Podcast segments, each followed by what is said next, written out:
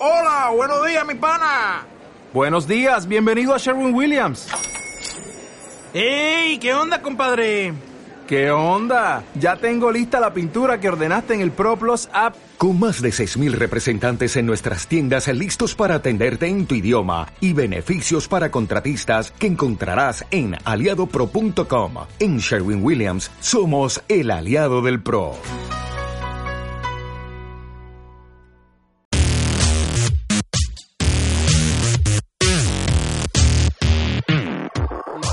Vamos a hablar de, bueno, de un tema que ahora sí creo que es esencial para cualquier empresa.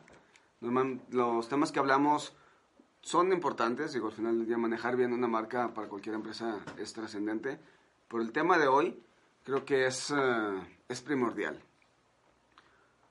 Todo el mundo hemos escuchado la frase de el cliente siempre tiene la razón. El cliente no siempre tiene la razón, pero es el cliente. Y el cliente es el rey o la reina de todas las empresas. Sin el cliente no hay empresa. Así de sencillo. Yo tampoco estoy de acuerdo con eso de que el cliente siempre tiene la razón, porque efectivamente no siempre tiene la razón. Pero la atención al cliente te debe dar las herramientas para poder decirle no a ese cliente. Un cliente, aunque sea insatisfecho, si es bien tratado, se va tranquilo y se va contento de, de tu empresa. Aunque no le haya gustado lo que tú le ofreces, no, te, no va a hablar mal de ti. En cambio, si, llega contigo un cliente insatisfecho y lo tratas mal, ¿qué es lo primero que va a hacer? Se va a ir a redes sociales, a ver con sus amigos, a ver con sus conocidos, a hablar veces sobre, sobre lo que tú haces. Ese es el peligro de un cliente insatisfecho. Y esa es la ventaja que te puede dar una buena atención a clientes. El minimizar el impacto de un cliente insatisfecho.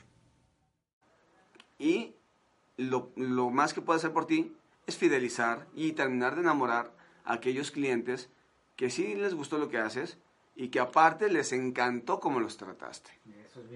¿Cómo debemos hacer la atención a clientes o cómo debe de ser la atención a clientes? Primero y antes que nada debe ser accesible. Debe ser fácil para mí ponerme en contacto contigo para hablar de lo que tú haces, de lo- tu producto o de tu servicio. Segundo, tiene que ser personalizado. Si vas a poner un call center, una contestadora, y estás pidiendo ciertos datos, al momento que contestes, háblale por su nombre. Y tiene que tener empoderamiento. Las personas de atención a clientes tienen que tener la capacidad de resolver el problema, si no, ¿para qué las tienes? Si yo soy un vendedor y vendí un lote de zapatos malos, yo, vendedor, debo tener la capacidad de decirle a mi cliente, ¿sabes qué? Discúlpame, fue un error de fábrica, te doy un 20% de descuento en tu siguiente compra. Eso es atención a clientes y eso es solución de problemas.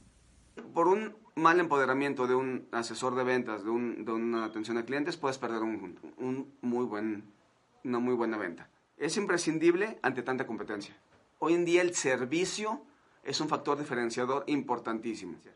Acá poder tener la mejor calidad, pero acá tiene la mejor atención. Porque aparte la buena atención al cliente genera reventa.